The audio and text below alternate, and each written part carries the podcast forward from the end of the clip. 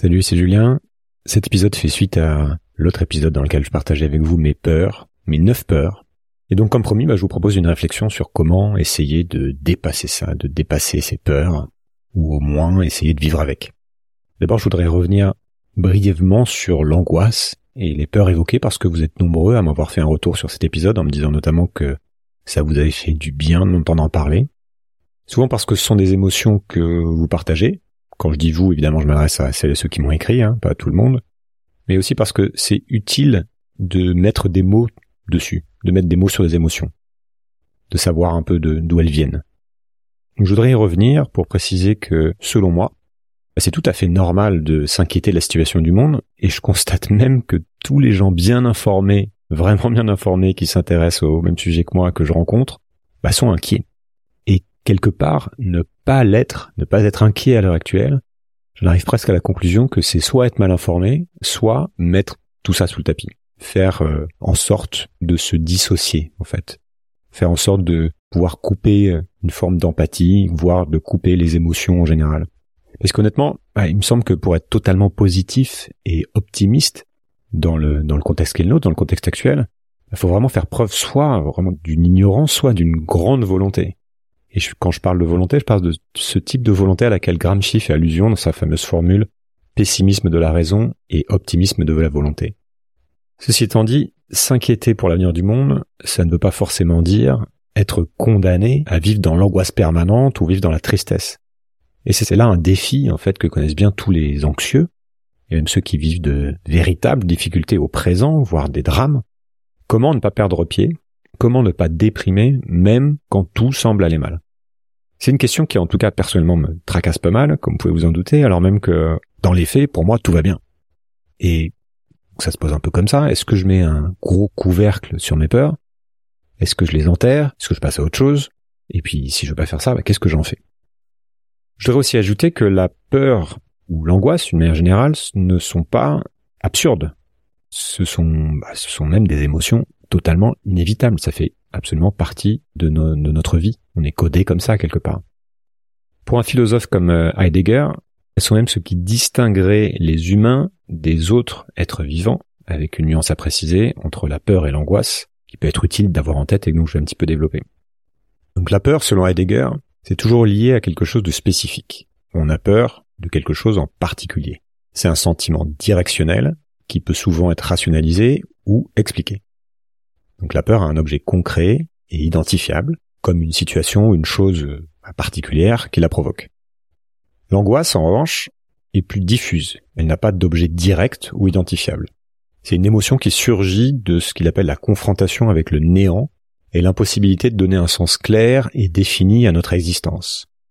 Et je le cite, l'angoisse est la disposition fondamentale qui nous place face au néant. Donc elle est liée à la prise de conscience de la finitude de notre être et à la mort inévitable qui est notre horizon commun. Donc c'est une réalisation un peu de, de l'absurdité et du non-sens potentiel de la vie qui suscite cette angoisse existentielle. Et d'ailleurs ça, ça rejoint au passage le mouvement existentialiste d'une certaine mesure qui parle de l'absurdité de la vie. Alors l'angoisse pour Heidegger, ça joue un rôle crucial dans la réalisation de ce qu'il appelle lui l'authenticité. Donc c'est quand on fait l'expérience que l'individu est jeté de retour sur lui-même et est confronté à sa propre liberté et responsabilité de donner un sens à son existence puisqu'il n'y en a pas. Donc la rencontre avec l'angoisse, loin d'être simplement négative pour lui, ouvre la possibilité de vivre de manière authentique parce qu'elle révèle notre être pour la mort et donc la singularité et l'unicité de notre propre existence. Donc voilà pour Heidegger, hein, c'est pas super simple, mais je voulais poser ça là pour dire en gros, n'ayons pas peur d'avoir peur ou d'être angoissé, puisqu'il n'y a rien de plus normal. Et on peut presque le voir, en fait, selon lui, comme le, propre de l'homme, en, quelque sorte, même si, selon moi, évidemment, c'est, ça peut être discutable, puisque c'est placer l'homme vraiment dans une posture très particulière par rapport au reste du vivant.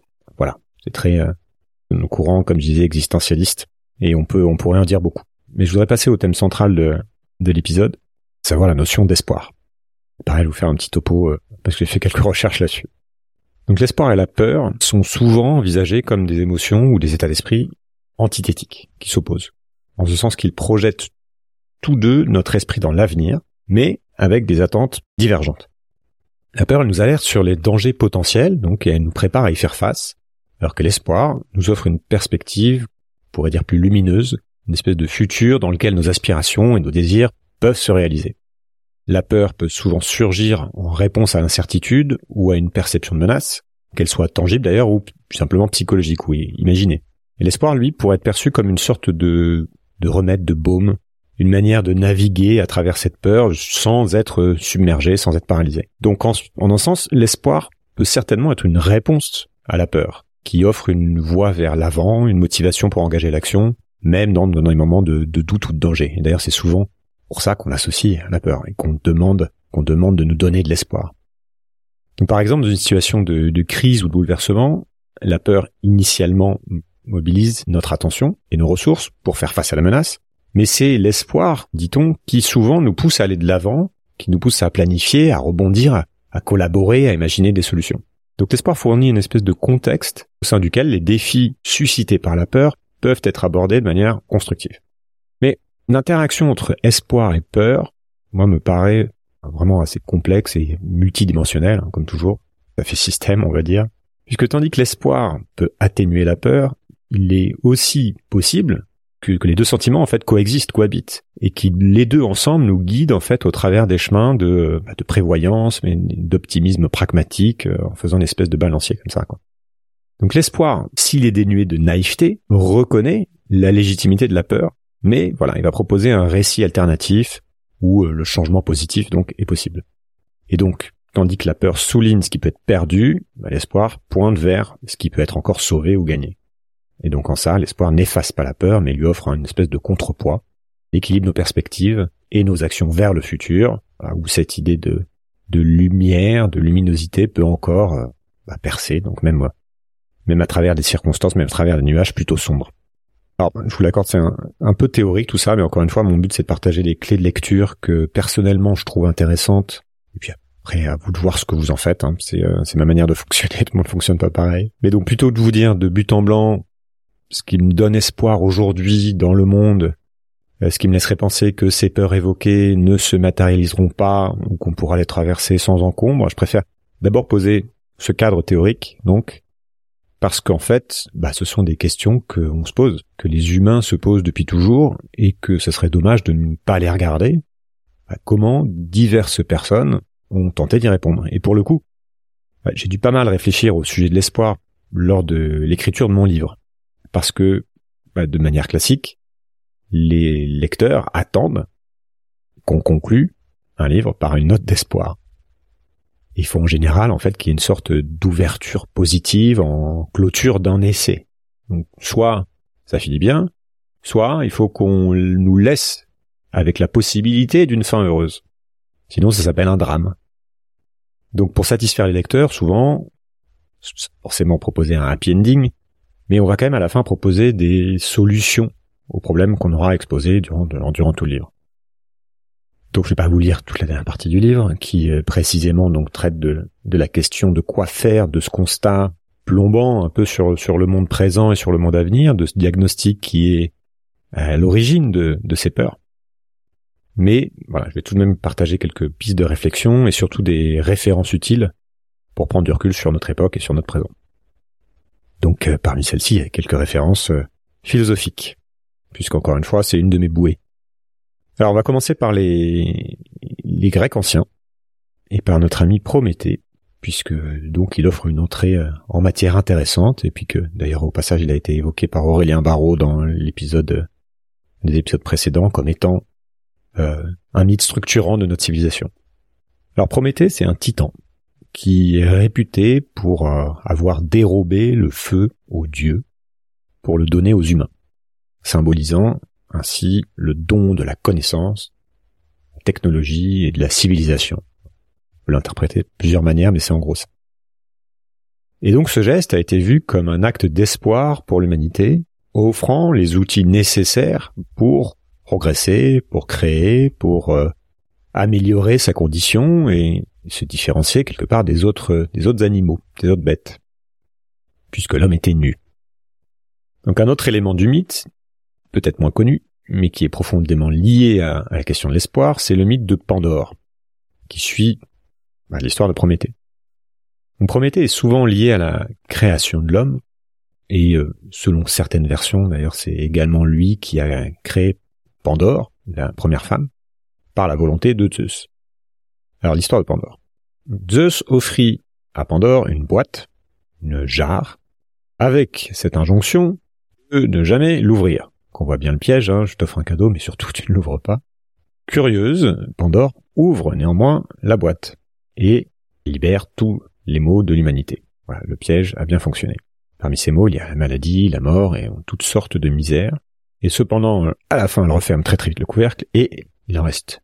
Il en reste un des mots dans fond de la boîte, c'est l'espoir ou l'espérance, selon les traductions. Et donc il est intéressant déjà qu'il y a plusieurs interprétations à ça.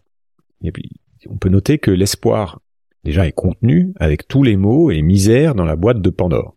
Ce qui va faire dire à certains donc que bah, c'est un, un des mots. C'est même le, le, le mal, le, le pire, entre guillemets. Donc les interprétations de ce fait varient. Certains voient l'espoir donc comme une forme de bienveillance divine, offrant aux humains une sorte de consolation face aux maux du monde, et puis d'autres, peut-être de manière un peu plus cynique, voient l'espoir donc comme un autre mal, prolongeant indûment la souffrance humaine, en entretenant une attente qui pourrait ne jamais être satisfaite. Donc l'espoir dans le mythe de Prométhée et de Pandore peut être vu comme double. D'une part, il symbolise la possibilité de progrès et d'amélioration grâce au feu, donc la connaissance et la technologie, apportée par Prométhée. Et d'autre part, dans le mythe de Pandore, l'espoir peut être vu à la fois comme un, une sorte de doux remède face aux calamités de l'existence, et potentiellement comme un piège, qui nous maintient dans une attente perpétuelle et inassouvie. Donc ces mythes ouvrent une sorte de fenêtre sur la complexité de la notion d'espoir dans la pensée grecque, la pensée grecque antique, qui reflète une reconnaissance à la fois de son pouvoir salvateur, mais aussi de sa capacité à potentiellement tromper ou décevoir. Donc on voit que dans les bases de notre pensée, c'est, c'est une notion qui est effectivement très ambiguë. Donc la philosophie grecque antique, avec des penseurs comme Socrate, Platon, Aristote, offre évidemment également des réflexions sur l'espoir, le désir et la quête du bonheur, du bien-être, etc. Et ces philosophes exploraient la manière dont l'espoir pouvait guider les actions humaines et comment les vertus, la raison, l'éthique pouvaient façonner un mode de vie épanouissant. Donc c'est vraiment un des éléments qui est fondamentaux dans euh, cette pensée antique. Pour les stoïciens, à peu près la même époque, bah, par exemple la, paix intérieure ou la taraxie était absolument centrale, comme dans le projet de vie, et cette paix pouvait être atteinte en vivant en accord avec la nature et en acceptant ce qui échappe à notre contrôle. Donc l'espoir dans ce contexte, c'est pas nécessairement orienter quelque chose d'orienté vers le changement des circonstances extérieures, mais c'est plutôt orienté vers la capacité à maintenir une constance et une sérénité intérieure, même face à l'adversité. Je cite Marc Aurel, que la force me soit donnée de supporter ce qui ne peut être changé et le courage de changer ce qui peut l'être, mais aussi la sagesse de distinguer l'un de l'autre. Donc on comprend au travers de cette citation de l'empereur romain philosophe que le travail est d'abord de ne pas se tromper de sujet, de ne pas placer l'espoir au mauvais endroit, et notamment dans des choses sur lesquelles on n'a pas prise. Si on ne peut rien faire par rapport à une situation, il s'agit de l'accepter, de faire avec, et pas d'espérer la changer. Et d'une manière générale, chez les philosophes antiques, l'espoir n'est pas envisagé de manière naïve ou irréfléchie. Ils étaient pleinement conscients des limites et des dangers potentiels d'un espoir non examiné, ce qu'on peut appeler d'un faux espoir. Donc la recherche de la sagesse, pour eux, impliquait une gestion prudente et réfléchie de, l'espoir. Et ils la placent dans le cadre d'une vie vertueuse et d'une vie éthique. Donc ici, l'espoir est à la fois une source de réconfort et un objet scrupuleusement, enfin un objet d'attention scrupuleuse philosophique. Et ça nous parle de, encore une fois, de la dualité de l'espoir, puisque un aspect essentiel de l'expérience humaine qui peut à la fois soulager la souffrance, et s'il est mal dirigé, bah, potentiellement, qui peut prolonger cette souffrance. on retrouve un peu les mêmes idées. Je voudrais parler un petit peu de Spinoza, qui au XVIIe siècle a apporté une perspective euh, moi je trouve très intéressante sur les émotions humaines dans son œuvre, l'éthique. Il voyait les émotions, en résumé, hein, mais en particulier la peur et l'espoir, non simplement comme euh, des états passifs, mais plutôt comme des phénomènes dynamiques et influents qui sont étroitement liés à notre perception de l'avenir et aux attentes qui en découlent. Pour Spinoza, l'espoir et la peur sont tous deux issus d'une incertitude concernant le futur, mais ils se distinguent par la nature de l'attente. L'espoir, c'est une joie inconstante, née de l'image d'une chose future ou passée, dont l'issue nous, est incertaine. La peur, à l'inverse, c'est une tristesse inconstante, aussi découlant de quelque chose dont l'issue est incertaine. En fait, ça nous montre une particularité de sa pensée. La joie et la tristesse, le plaisir et la douleur selon certaines traductions, ce sont des émotions centrales, et d'autres sentiments comme l'espoir et la peur sont dérivés de celles-ci, tout en étant liés à notre projection dans le futur et à notre estimation de la probabilité des événements à venir. Et ce qui est intéressant dans l'approche de Spinoza, c'est sa rationalité concernant les émotions, concernant ces émotions en particulier. Parce que bien qu'il reconnaisse la peur et l'espoir comme étant intrinsèques à la condition humaine, il les voit pas comme des guides fiables pour le comportement moral ou éthique. Il argumente que pour vivre une vie vertueuse et épanouissante, il est essentiel de comprendre nos émotions et, possible, de les guider par la raison. Et il est essentiel en particulier de reconnaître la manière dont ces émotions peuvent être déclenchées et influencées par des facteurs externes, bah, comme ce que nous disent d'autres personnes ou des événements imprévus qui surgissent, etc. Et c'est essentiel de faire ça pour gagner une meilleure maîtrise de nous-mêmes et vivre donc de manière plus libre et autonome. La liberté étant quelque chose de central pour Spinoza. Puisqu'in fine, bah c'est souvent de ça dont il devrait s'agir. Comment faire des choix libres? Comment faire, comment vivre une vie éthique, joyeuse, pleine, quelles que soient les circonstances extérieures? Et ça m'amène à parler de, des existentialistes, donc de Camus, pour qui la liberté passe par la prise de conscience d'autre chose, prise de conscience de l'absurdité du monde. Camus est critique envers l'espoir, qu'il voit comme une forme de résignation. Pour développer sa pensée, donc il explore notamment en profondeur le mythe de Sisyphe. Je vais vous en parler un petit peu. Alors Sisyphe dans la mythologie grecque est condamné par les dieux à rouler éternellement un rocher jusqu'au sommet d'une montagne, seulement pour ensuite le voir retomber chaque fois qu'il atteint le sommet et il recommence, etc. Camus y voit un symbole de la condition humaine et de la lutte absurde contre ce qu'il appelle l'inéluctabilité de la mort. Et il nous dit, il faut imaginer Sisyphe heureux. Alors pourquoi? Parce que Sisyphe, bien conscient de la futilité de son entreprise, continue, néanmoins. dans sa révolte, sa passion et son acceptation de sa condition sans espoir, de transcendance ou de salut, Sisyphe devient alors une sorte de héros. Donc l'espoir dans ce contexte est présenté par Camus comme un moyen par lequel les gens évitent souvent de faire face à l'absurde de leurs conditions. Donc en espérant un au-delà ou un sens caché, ils éludent la confrontation directe avec la réalité absurde de leur existence. Donc Sisyphe, lui, en embrassant sa tâche sans espoir, incarnerait une liberté tragique et une intégrité morale aux yeux de Camus. Pour lui, l'absurde, c'est la confrontation entre notre désir humain de sens et d'ordre et l'indifférence chaotique de l'univers. On veut que notre vie ait un sens, que le monde, que l'histoire ait un sens, et pourtant, l'univers ne nous en offre pas intrinsèquement. Et sa conclusion est qu'il est essentiel de maintenir une conscience constante de l'absurde, de la revendiquer même, et de vivre en harmonie avec elle pour mener ce qu'il appelle une vie authentique. C'est dans cette révolte constante et dans cette confrontation avec l'absurde qu'on trouve une vie riche et une liberté ultime, même si elle est dénuée de sens ultime ou de salut transcendant. Alors, évidemment, cette posture donc existentialiste, voire absurdiste, puisque c'est comme ça que Camus qualifie, est extrêmement difficile à, tenir. Là encore, on pourra discuter de savoir si elle est juste. Mais parce que intuitivement, on se dit qu'on a forcément besoin d'espoir. Quand on est plongé dans le noir, dans le doute, quand on a peur, on se dit que si on ne voit pas de lumière au bout du tunnel au bout d'un moment, si on ne peut pas même imaginer qu'il y a un bout du tunnel, bah alors à quoi bon? Et c'est bien pour ça que l'espoir est si central dans toutes les religions, et que ça marche, que ça convainc, et que les gens adhèrent à ces religions. Chez les chrétiens, il y a ce qu'on appelle les trois vertus théologales, qui sont la foi, l'espoir et la charité.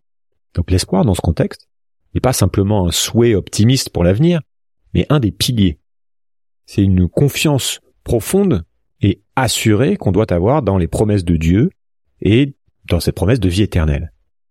Donc les chrétiens sont appelés à vivre dans l'espoir, en dépit des difficultés et des souffrances du monde présent. Et cette perspective est sous-tendue par une compréhension de la souveraineté et de la fidélité de Dieu, qui, croit-il, est en contrôle ultime de l'univers et fidèle à ses promesses à lui. c'est également, c'est intéressant de noter, c'est également une force qui permet aux croyants de préserver dans, de persévérer dans la foi et de maintenir leur intégrité et leur amour dans des circonstances parfois très adverses, même quand on doute. L'espoir joue également un rôle crucial dans la tradition juive, puisqu'elle est enracinée dans les récits, et elle est enracinée dans les prières et dans les rituels de la communauté. Et au cœur de cette espérance, on trouve souvent ce qu'on va appeler un espoir messianique, c'est-à-dire l'attente de l'arrivée du Messie qui apportera la paix, la justice et rassemblera tous les juifs en Terre Sainte. L'espoir, dans la pensée juive, telle que je la comprends en tout cas, c'est souvent lié à l'espoir de réparation. Il y, a, cette idée de, réparer ou de guérir le monde. Il y a un appel à l'action, un impératif de travailler pour la justice sociale, pour la paix et pour la guérison là où il y a cassure ou là où il y a souffrance. Et lui, l'histoire juive elle-même est riche de moments où l'espoir a été un pilier central. La sortie d'Égypte, l'exil babylonien et bien sûr les horreurs de l'Holocauste, donc ces moments de, de profonde désolation et de souffrance qui ont pu être traversés avec un regard tourné vers l'espoir d'une réalité meilleure ou d'une rédemption future. Et les récits et les psaumes bibliques reflètent souvent cette dynamique avec des lamentations profondes et des moments de désespoir, mais aussi une espérance inébranlable en la fidélité et en la délivrance de Dieu.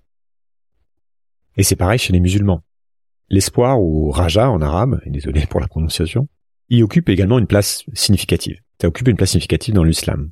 Pour les musulmans, l'espoir est intimement lié à la foi en Allah et à la confiance en sa miséricorde et en sa grâce. Dans la tradition orientale, c'est un peu différent.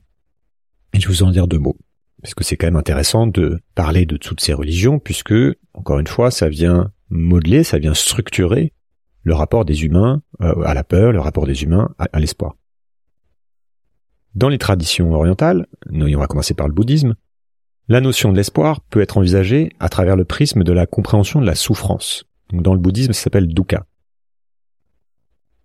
Et dans la libération de cette souffrance. Donc l'espoir dans ce contexte peut être parfois perçu comme une, une attache ou un désir qui pourrait potentiellement mener à plus de souffrance s'il n'est pas réalisé. Donc au lieu de placer l'espoir dans les résultats ou dans les attentes futures, le bouddhisme encourage plutôt à vivre de manière éthique et à pratiquer la méditation et la sagesse dans le moment présent. Cependant, ça ne signifie pas que le bouddhisme est dénué de toute forme d'optimisme ou d'espoir. Au contraire, la possibilité d'atteindre le nirvana ou l'éveil offre un chemin et une direction qui inspire le pratiquant à préserver malgré les défis et les souffrances de la vie. La Bhagavad Gita, qui est un texte sacré de l'hindouisme, explore divers aspects de la vie, du devoir et de la spiritualité, et bah, l'espoir y trouve une certaine place, une place particulière. Donc l'espoir pourrait être vu dans le Bhagavad Gita comme un détachement des résultats spécifiques et une confiance dans l'ordre cosmique et dans la justice de ce qu'on appelle le dharma. Ici, l'espoir réside dans la conviction que, bah, malgré les apparences extérieures, il y a une justice qui nous échappe et un ordre universel qui soutiennent les actions justes et éthiques. Et donc, ça donne des citations comme Agis sans te préoccuper du résultat de ton action. Entre guillemets, ayez confiance. On va finir par le taoïsme, comme ça on aura fait le tour. Alors l'espoir pour les adeptes du Tao, ça se traduit moins par une aspiration ou une attente précise, et plus par un lâcher-prise, par une foi en la voie naturelle des choses et une acceptation tranquille de ce qui vient. Donc on rejoint un peu les hindous là. C'est un espoir qui est ancré non pas dans le futur, mais dans une confiance dans le processus de la vie elle-même. personnellement, je trouve que cette perspective offre une, alternative assez intéressante et rafraîchissante à d'autres vues occidentales et orientales, puisqu'elle ouvre peut-être une voie médiane entre euh, l'attente active et l'acceptation passive. Donc voilà donc pour le, petit tour d'horizon du sujet. Évidemment, je suis très loin d'être spécialiste de, tout ça. J'ai fait un peu de recherche. J'espère que je ne me suis pas trop planté, mais Je sais pas si c'est suffisamment précis, ou j'espère que vous m'en voudrez pas. Enfin, voilà, allez, allez voir par vous-même. Ne croyez pas sur parole. Mais voilà, on pourrait pas dire que j'ai pas bossé cet épisode. Qu'est-ce qu'on fait de tout ça dans le contexte actuel? Vous allez me dire, c'est bien sympa, là, les théories, etc. Alors, bah, ne vous attendez pas de toute façon à ce que je vous apporte une réponse qui vous convienne, parce que je cherche déjà pour moi-même, et surtout, bah, je sais pas où vous en êtes, de quoi vous avez besoin, dans quel contexte vous écoutez tout ça, ce que vous pouvez vous permettre de, de faire ou ne pas faire.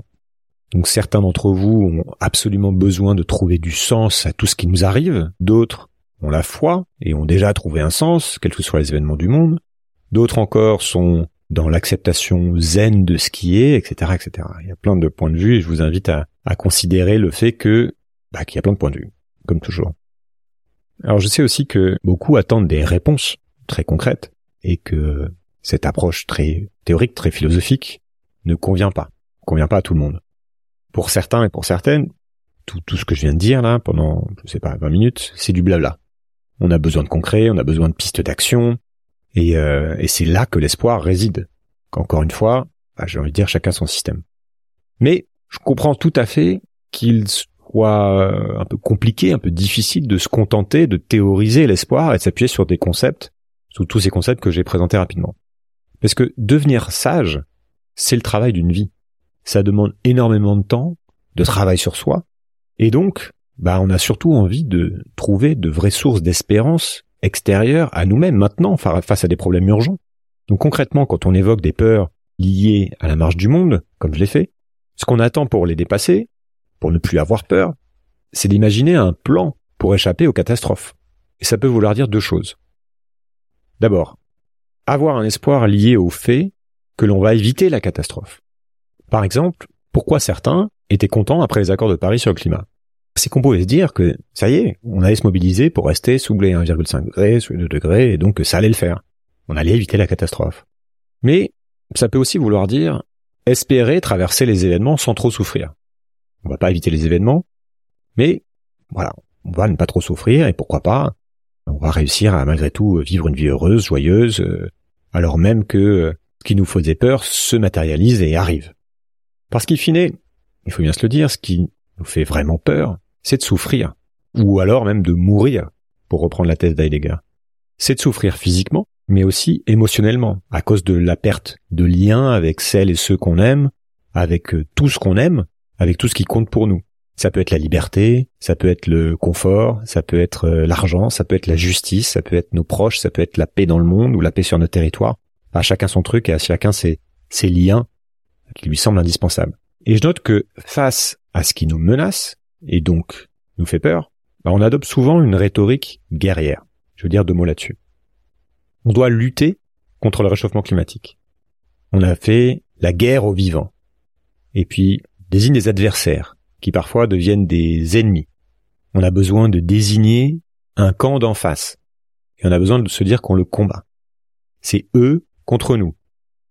Nous étant évidemment du bon côté, puisque personne ne se dit qu'il est du côté des méchants. Et j'ai toujours trouvé ça un peu étrange, cette idée que euh, Dark Vador, d'ailleurs, prenait plaisir à se dire qu'il était du côté obscur de la force. Qui voudrait ça, en fait? Enfin, enfin, moi, je m'égare. Et en fait, on fait ça pour mobiliser, évidemment. Et aussi parce que, précisément, parler de lutte, parler de guerre, c'est parler d'espoir. C'est pouvoir imaginer qu'à la fin, on va gagner. Et il est assez courant, en fait, quand je donne une, conférence, que j'ai par exemple en, face de moi quelqu'un qui, à la fin, qui me pose des questions ou qui fait une remarque, souvent c'est une personne plutôt âgée dans le public, qui évoque la Seconde Guerre mondiale. Et qui me dit, ah ben nous on a vécu la guerre, euh, on pensait que c'était perdu, et puis euh, on a résisté, et puis à la fin on a gagné. Sous-entendu, ne perdez pas espoir et battez-vous contre l'ennemi. Vous avec vos problèmes d'aujourd'hui, du monde, le climat, que sais-je. Mais qui est l'ennemi dans cette polycrise actuelle? Enfin, ça me paraît quand même beaucoup plus compliqué. Où est-ce qu'il faut envoyer les bombes? Où sont les grands méchants qu'il faut aller combattre, qu'il faut aller tuer, etc. Alors, évidemment, chacun aura une idée là-dessus. Mais ce que, j'observe, moi, c'est que, bah, précisément, il n'y a pas d'ennemi. Ou plutôt, c'est le système dans son ensemble. Mais le système, bah, c'est un peu vague quand même. C'est quoi le système? C'est le capitalisme C'est l'Occident C'est les ultra-riches C'est Poutine C'est la civilisation dans son ensemble, c'est les Chinois, c'est les Américains, c'est l'Union Européenne, c'est Total, c'est qui? Alors évidemment, il y a des personnes qui font du mal, entre guillemets, c'est-à-dire des personnes qui ne se soucient pas du bien-être des autres, qui, agissent en fonction de leurs propres intérêts et qui euh, s'en fichent complètement de, détruire des vies, de détruire la vie, de etc. etc. Il y a des personnes qui font du mal, volontairement ou involontairement d'ailleurs, sans forcément s'en rendre compte, ou euh, sans se rendre compte de l'étendue des catastrophes qu'elles créent. Et évidemment que certains, beaucoup plus, le pouvoir de changer les choses que d'autres. Et ça, je dis pas le contraire. Est-ce que l'espoir réside dans le remplacement de ces personnes-là, ou est-ce que c'est quelque chose, encore une fois, de plus complexe? Et prenons encore une fois le climat comme exemple. pour certains, l'espoir, pour euh, arrêter le climatique, pour le limiter, c'est la décarbonation. On appeler ça aussi le net zéro ou euh, la transition énergétique. Et donc ces gens-là font des politiques ou prennent des décisions qui vont dans ce sens-là. Ils achètent des voitures électriques, ils montent des boîtes dans l'énergie renouvelable, euh, ils votent des lois pour mesurer euh, le carbone, etc., etc. Et puis pour d'autres, c'est pas du tout ça en fait. Ce qu'il faudrait faire, c'est de la décroissance économique, puisque le net zéro, ça ne marchera pas, la décarbonation, ça ne marchera pas dans une croissance économique. Et c'est là le seul espoir, avec tout le flou qu'un sujet aussi gigantesque que la décroissance implique. Alors je vais mouiller un peu. Pour ma part, j'ai lâché l'espoir que l'on puisse être à la hauteur de l'ambition des accords de Paris. Donc le climat, c'est un sujet de modèle de civilisation. Personnellement, je vois pas du tout comment ce modèle peut être changé sans se briser tout seul, sous son propre poids. Et comme je vois pas par où ça passe, bah, j'y crois pas. Donc j'ai neutralisé mon espérance de changement de direction. On pourrait évidemment en débattre des heures, évidemment je ne vois pas tout, loin de là, et peut-être que d'autres personnes pourront me, convaincre en me montrant justement par où ça passe, mais pour l'instant j'en suis là. Et c'est à peu près pareil en fait pour les autres sujets que j'ai évoqués dans l'épisode sur mes peurs. Et d'ailleurs, si ça me fait vraiment peur, c'est justement que je ne vois pas où pourraient être les solutions, ce qu'on appelait des solutions, pour faire dévier ces trajectoires qui, ces tendances qui nous amènent vers des événements potentiellement catastrophiques. Qu'est-ce que je peux faire pour la guerre en Ukraine? Qu'est-ce que je peux faire pour le conflit qui se déroule actuellement en Israël et qui probablement va, s'aggraver ces prochaines semaines? Qu'est-ce que je peux faire sur tous les enjeux géopolitiques en général, alors qu'on voit bien qu'évidemment ça se tend un peu partout, que ça se complique un peu partout, puisqu'on est dans un monde maintenant multipolaire, euh, voilà, qui, qui, qui s'est largement complexifié. Et d'ailleurs, qui a vraiment la main? En fait, j'ai l'impression que tellement de choses deviennent hors de contrôle qu'on n'anticipe plus rien ou qu'on anticipe mal. Et c'est pareil pour l'évolution de la technologie, c'est pareil pour l'évolution de l'économie, etc. Donc globalement, ma méthode, très personnelle, c'est de renoncer à l'espoir sur les grands sujets mondiaux qui me dépassent totalement. J'ai essayé de me positionner en simple observateur, à peu près sans, enfin, sans rien attendre. J'ai essayé de comprendre, j'essaie de prévoir, parfois, de, prendre en compte tout ça dans mes choix personnels, mais c'est, voilà, c'est autre chose. On n'est pas sur le même domaine. Et je me dis surtout que bah, vraiment, il va falloir qu'on apprenne à vivre avec l'incertitude. Et ça veut pas dire ne rien faire. Ça veut pas dire ne rien changer, ne rien tenter. Parce que d'une part, je continue de croire aux émergences, au fait que dans un système complexe comme une société humaine, il peut se passer des choses totalement inattendues, que le pire n'est jamais certain, comme on dit, et que donc malgré tout, il y a toujours une espèce d'espoir en tâche de fond, mais que à parier là-dessus, tout parier là-dessus, c'est risqué. Ou alors, il faut pas se tromper d'échelle. C'est-à-dire revenir à des choses sur lesquelles on a plus prise.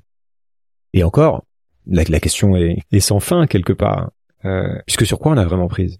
Bah, J'ai par exemple beaucoup d'espoir que mes enfants évoluent de telle ou telle manière, euh, qu'il leur arrive rien, etc. Mais in, fine, qu'est-ce qui dépend vraiment de moi? Voilà, je, je vais pas me perdre dans ce, dans ce sujet-là et dans mes partager toute, toute ma pensée. Je serais ravi de faire ça avec vous autour de, autour d'un verre, mais. Alors, mon deuxième point, et c'est le plus important dans mon système personnel par rapport à ce que je fais de l'espoir, c'est que j'essaie de faire mienne cette, euh, cette phrase, cet extrait de la Bhagavad Gita qui dit Agis sans te préoccuper du résultat de ton action. Pas facile, hein. Mais j'en parlais avec Paul Watson en off lors de notre interview, et il me disait que pour, euh, pour agir, pour sauver une baleine, il était prêt à mourir. Et pour être prêt à mourir bah, pour une baleine, c'est-à-dire qu'il n'a pas besoin d'être sûr que son action va marcher. Il est prêt à mourir, point. Il agit parce que c'est qui il est. c'est qui il veut être, et c'est son éthique, sont ses valeurs. Et à la limite, peu importe le résultat, peu importe même la taille de l'adversaire, peu importe la complexité du système qui combat. Alors, évidemment, c'est mieux quand il obtient des petites victoires, quand il voit qu'il y a des choses qui marchent et il y a des stratégies qui fonctionnent, mais dans son système à lui, on voit bien que ce n'est pas le résultat final qui va compter. Il est au-delà de ça, il agit quoi qu'il arrive. Et si je fais de ce podcast, moi c'est à mon petit niveau, c'est pas parce que j'essaie de changer les consciences, de vous influencer pour que vous pensiez de telle ou telle manière. En fait, je ne vise aucun résultat effectif. Je n'ai aucune ambition particulière, et donc j'ai pas d'espoir bien défini. Mon seul espoir, c'est peut-être de, pouvoir continuer à faire ce que je fais, de pouvoir continuer à, à produire ce podcast, à, parler avec des gens intéressants, d'essayer de pouvoir en vivre, tout simplement. J'aimerais bien continuer ça. Mais je maîtrise pas en fait le contexte dans lequel vous écoutez les conversations. Je ne maîtrise pas votre état d'esprit, je ne connais pas vos idées de départ, je ne sais pas comment vous allez interpréter tel ou tel mot, et donc je ne sais pas ce que ça va créer dans le monde, toutes ces conversations. Et pourtant je le fais. Et j'essaie de bien le faire, c'est-à-dire de faire quelque chose dont je puisse être fier et qui me ressemble. Et comme me l'a dit euh, Noam Chomsky quand je l'ai interrogé sur la question du sens, puisque ça rejoint un peu ça, quel est le sens de la vie Il m'a répondu le sens de la vie, c'est celui que vous voulez bien lui donner. That's it. C'est qui on veut être. C'est quelle éthique on veut se s'inventer comme boussole. Quelle valeur. Quel type de lien et avec qui Avec quoi ah, Ça, ça me paraît être euh, du solide, parce que ça ne dépend que de nous en fait. Peu importe ce qui arrive dans le monde, si on est clair là-dessus, et que ça nous met en joie, que ça nous met en, mouvement. Il y a plusieurs manières de définir la joie, mais qu'on y trouve quelque chose qui, nous fait rentrer dans une espèce de force de vie. Bah finalement, c'est assez dur d'avoir peur. Quelque part, on pourra mourir tranquille, comme dirait l'autre. Mais c'est un peu compliqué cette histoire de sens. Et ça rejoint aussi l'histoire de l'espoir. C'est pour ça que j'en parle. Mais parce que c'est compliqué la condition humaine. Et c'est pas nouveau, ça, hein, quelle, que, soit l'époque. Ça nous interroge depuis la nuit des temps. Et j'ai cette citation de Nietzsche que j'ai mise dans mon livre, qui vient de Ainsi par les Zarathustra, qui, je l'espère, va vous parler autant qu'elle me parle à moi.